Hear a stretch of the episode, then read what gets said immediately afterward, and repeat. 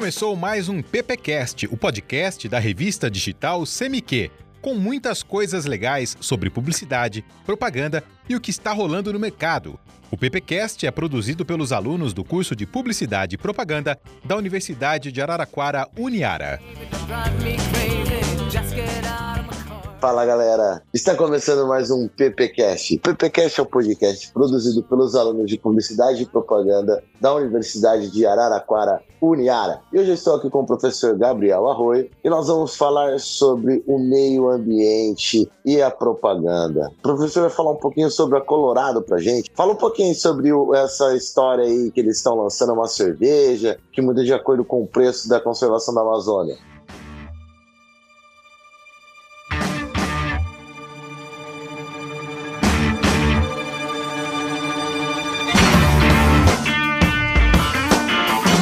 Falou, tudo bem? Tudo bem, ouvintes? É, cara, hoje a gente vai falar sobre a história aqui da Colorado, né? O lançamento dessa cervejaria, que a Colorado é uma cervejaria que ela foi comprada pela Ambev e ela fica aqui em Ribeirão Preto para quem aqui estiver ouvindo em Araraquara, interior do estado de São Paulo, fica bem próximo. E aí ela faz sua distribuição aí para todo o país. Bom, vamos lá. Já que o assunto é falar um pouquinho sobre o posicionamento das marcas, né, frente ao desmatamento da Amazônia e toda essa consciência ecológica, a Colorado lançou uma cerveja recentemente, mês de setembro, e ela vai mudar de preço de acordo com a conservação da Amazônia. Interessante arriscado, a gente vai discutir um pouco isso, se vai dar certo ou não, porque como o lançamento foi agora, Paula, a gente ainda não tem um feedback para a aceitação dela aí pelo público.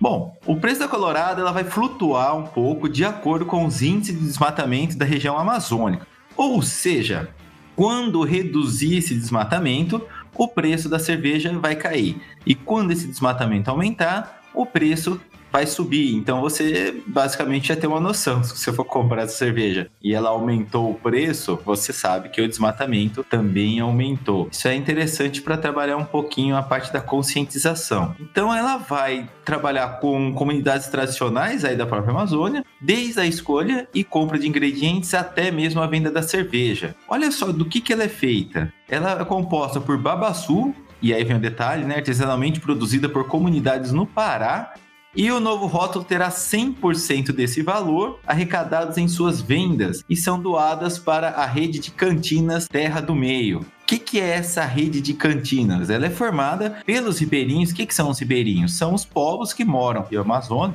e também por indígenas e agricultores familiares. Então aqui você não tem nenhuma grande indústria por trás. Né? Então essa matéria-prima ela já vem desse pessoal aí que realmente vive na floresta e que realmente depende aí dessa floresta e trabalham pela sua conservação uma colocação, né, uma argumentação aqui do gerente de marketing da Colorado, que é o Guilherme Poiares. Olha só o que ele fala a respeito. Mais do que uma cerveja, assumimos um compromisso com a conservação da biodiversidade e estamos ao lado daqueles que respeitam e ajudam a manter a Amazônia em pé. Por isso, nos cercamos de parceiros sérios que vivem e cuidam das florestas todos os dias e estamos muito felizes em fomentar essa cerveja junto ao público. Agora, Paulo, como que você acha que isso aí vai funcionar? Professor, eu acho, na minha opinião, que vai ser muito difícil funcionar isso. Principalmente se chegar em mercado. Por quê? O mercado praticamente ele coloca o preço dele em cima da cerveja. E outra, o mercado não muda é, diariamente ou semanalmente o preço da cerveja, salvo exceções quando tem algum tipo de promoção. Agora, no site próprio da Colorado, pode ser que funcione. Mas eu acho muito complicado isso, né? Porque até porque eles não deram nenhum detalhe, né? Como que eles vão fazer esse tipo de, de escala, essas coisas para saber o que está acontecendo, né? Tem sim um cálculo com uma equipe terceirizada que faz esse levantamento, é um levantamento que faz sobre o volume de desmatamento. E isso aí ele é feito semanalmente. Então, não é que vai subir toda semana, literalmente, ou diminuir o preço, né? Ele vai ter um prazo um pouco maior. Mas, uh, de acordo com os índices subirem de desmatamento, esse valor vai, vai subir também. E aí, isso, essa campanha, tal, esse projeto, ele foi elaborado junto com a agência David. E tem também a participação da Rede Origens Brasil, que é a responsável por contratar e fazer essa, essa negociação com esses pequenos agricultores familiares familiares com esses ribeirinhos, com esses indígenas. E quando você entra no site, você consegue ter essas informações. Isso é bem, bem legal. O único problema que eu vejo é o seguinte, Paulo. Do jeito que anda o desmatamento na Amazônia crescendo, com o garimpo, com os grileiros, com o pessoal derrubando para fazer pasto, com as queimadas, essa cerveja não vai baixar de preço tão cedo, né? A lata vai chegar a 80 conto. Infelizmente, ela só tem um lata. Então eu acho é meio sazonal, Paulo. Não vai cair dentro do, do catálogo de ofertas da Colorado. Ela vai ficar só um período. Eu acho que vai ser uma cerveja, assim, de, de época. Pode ser que eles lancem agora e ela suma no mercado daqui a um tempo.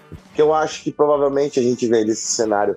O professor acabou de comentar também sobre alto, o alto desmatamento da, lá da Amazônia. Ela vai cair no ostracismo e vai acabar sumindo do mercado, né, professor? Ô, Paulo, e você viu alguma coisa aí também sobre a Vivo? Nós vamos comentar agora sobre a Vivo e o lixo eletrônico. É, e o lixo eletrônico, Paulo, que é uma coisa extremamente problemática, porque os celulares, eu não, não sei você, mas dos celulares, quando eu troquei, e olha que eu não troco muito, mas chega uma hora que não tem mais jeito. Ou ele não acompanha mais a tecnologia atual, ou realmente ele pifa, e você não consegue vender um celular usado, é muito difícil. É, quem, quem vai comprar? Ou você dá ele para os seus pais, para algum amigo que às vezes tem um celular que né, não, não é tão moderno, mas o que, que você faz com aquela carcaça?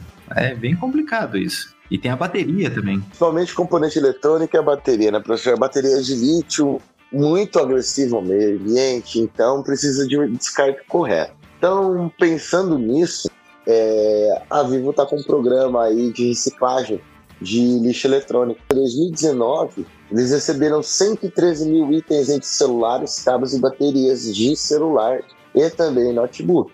É o programa é chamado de Recicle com a Vivo. Eles estão com um novo plano que vai ser iniciado em 2021 com ampliação de 20% na captação desses resíduos né, eletrônicos. É, na última terça-feira, dia 1 agora de setembro, é, a Vivo colocou no ar uma campanha sobre o programa, convidando todo mundo né, a refletir um pouco sobre as ações necessárias né, para tornar o mundo mais sustentável e incentivando o descarte do, do lixo eletrônico. Essa campanha foi criada pela agência África e eles estão usando o slogan chamado A Vivo Cuida do Seu Lixo Eletrônico e juntos cuidamos do meio ambiente assim tentando né, trazer um pouco do o consumidor mais perto dessa consciência né, do quanto o lixo eletrônico faz mal a, ao meio ambiente. E professor, um dado interessante é que o Brasil ele é o quinto país que produz mais lixo eletrônico no mundo. Caramba! Ele só fica atrás da China, que é óbvio, né? Não, e também olha só quantas pessoas tem na China, é né? absurdo. Um absurdo. Dos Estados Unidos também é um grande consumidor e, e produtor de eletrônico. A Índia, que também faz parte ali desse meio do Oriente, né? E, claro, não podia ficar atrás de nada mais, nada menos de quem, professor? Vamos lá. Uma chance para acertar, hein? Uma chance? Uma chance para acertar. Caramba, bom, você falou dos Estados Unidos, você falou da China e você falou da Índia. Sim. Se a gente for pegar em países populosos também, nós ficamos atrás. Que é o primeiro lugar, é, é o líder ali do ranking. É o líder? É o líder. Nossa, Paulo, eu não tenho a mínima ideia. Japão. Ah, rapaz, o Japão. Japão. Nossa, eles devem consumir muito eletrônicos porque a população do Japão nem é. Imagina, não chega nem perto desses países. Eles devem consumir muito eletrônico. E a exportação também do, do, do, dos eletrônicos japoneses é um absurdo, né, professor? O que me assusta é empresas coreanas não, é, empresas não, né? A Coreia não tá no meio aqui, né? A Coreia, a Coreia do Sul não está no meio, porque a Coreia do Sul tem, tem empresas como Samsung é, e várias outras aí, né? É, fabricantes de aparelhos eletrônicos. E esse relatório, professor, é o relatório da The Global E-Waste Monitor, de 2020 da ONU, né? Então a ONU que fez esse controle. Recente. É recente. E com tudo isso, professor, a, a Vivo trocou sua identidade visual na, nas lixeiras para estar tá incentivando, né? É, eles colocaram lixeira para descarte próprio na, dentro das lojas para o processo se tornar mais acessível e além disso em 2006 a Vivo começou a trabalhar com a logística reversa para esse tipo de descarte. O que, que é logística reversa? Você entra em contato com a Vivo, a Vivo te fornece o número de postagem, você manda para Vivo isso sem custo nenhum. E com isso, aí vem um número espantoso, né, professor? Se eu falei lá em cima de todos aqueles países que estão à frente ao Brasil quanto à arrecadação de lixo eletrônico, o Brasil arrecada coisa de 111 toneladas de resíduos eletrônico. Nossa, é muita coisa, Paulo. E o bom, professor, assim, desses 111 toneladas de resíduos, muito, uma boa parte dela volta para a cadeia de produção, porque ela volta com a matéria-prima, eles conseguem reciclar isso. Mas aí eles utilizam para a reciclagem, né, para produção de novos cabos e também de baterias. Bom, é interessante. Eu acho que o movimento é mesmo das empresas tentarem se tornar mais sustentáveis, não só no papel, porque antigamente toda empresa era sustentável no papel, mas na, nas ações práticas era muito difícil socorrer.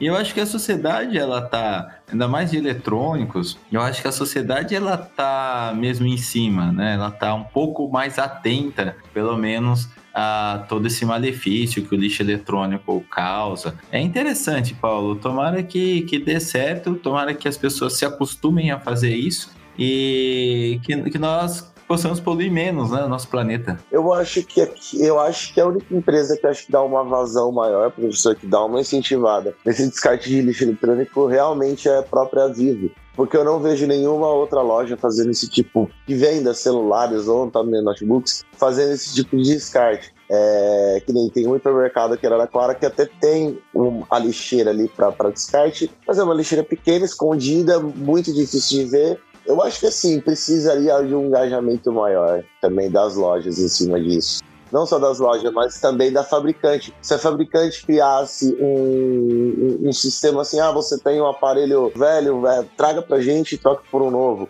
A Samsung faz isso, só que acho que assim, o incentivo que a Samsung dá pro, pro, pro seu consumidor é muito pouco porque praticamente você vai lá com o celular, você vai pagar, eles vão pegar o seu celular por 100, 200 reais e não vai, e, e, e o aparelho não vai sair pelo preço normal dele. Então acho que as empresas precisariam também pensar nisso, dar um engajamento maior para é, conscientizar o consumidor e incentivar o consumidor. Vamos ver, quem sabe a Vivo não, não tá puxando a fila aí, né? E as outras empresas não, não comecem a fazer o mesmo. Porque o professor sabe, né? Consumidor brasileiro precisa de incentivo.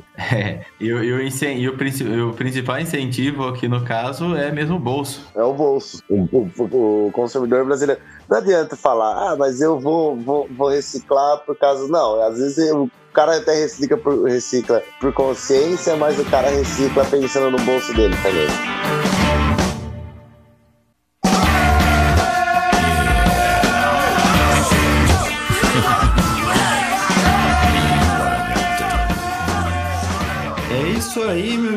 Paulo, falamos um pouquinho sobre a cervejaria Colorado com a sua cerveja Amazônia, que ela vai subir e vai descer o preço conforme o aumento ou não do desmatamento. E também falamos sobre o sistema de lixo eletrônico, né, adaptado aí pela Vivo, e o que, que nós temos mais agora, Paulo? Terminamos? Encerramos por aqui então hoje. Obrigado, valeu, galera. Falou, pessoal, até mais.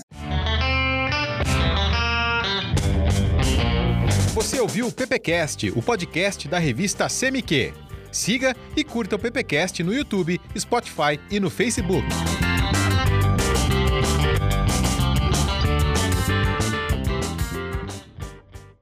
Este episódio foi editado por David Bryan. Usamos fontes de B9 e Meia Mensagem.